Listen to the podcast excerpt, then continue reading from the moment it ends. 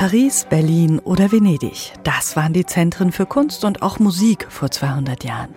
Musik aus Europa ist damals auch sehr beliebt in Russland, in Moskau oder St. Petersburg. Viele Musiker aus Deutschland machen sich deshalb auf den Weg dorthin, Musiker wie Sebastian George aus Mainz.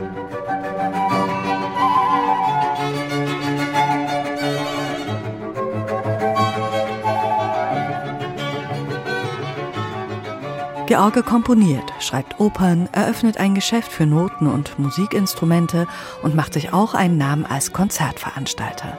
Musiker wie er sind heiß begehrt in der russischen High Society.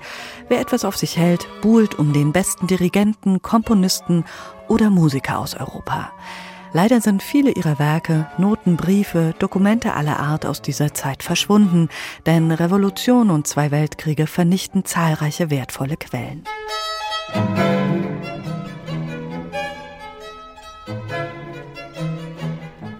Aber dennoch, manch Unbekanntes wird doch irgendwann wieder entdeckt, wie jetzt vom Ensemble Altera Pars, allesamt Experten für alte Musik. Die sechs Musikerinnen und Musiker haben sich auf diese besondere Reise durch die russische Musikgeschichte begeben und nehmen dabei Meisterwerke aus Moskau in den Blick, geschrieben von deutschen Komponisten Ende des 18. Jahrhunderts.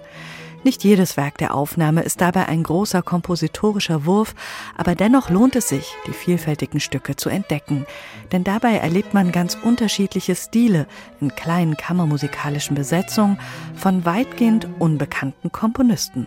Komponisten wie Johann Josef Kerzelli oder auch Johann Heinrich Fatius.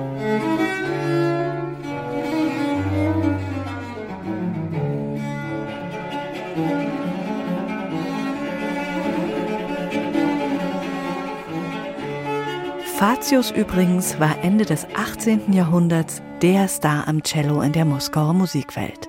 Und so präsentieren die Musiker vom Ensemble Altera Pars eine ganze Reihe echter Raritäten mit einem Booklet, das einen bei dieser Reise ganz wunderbar begleitet.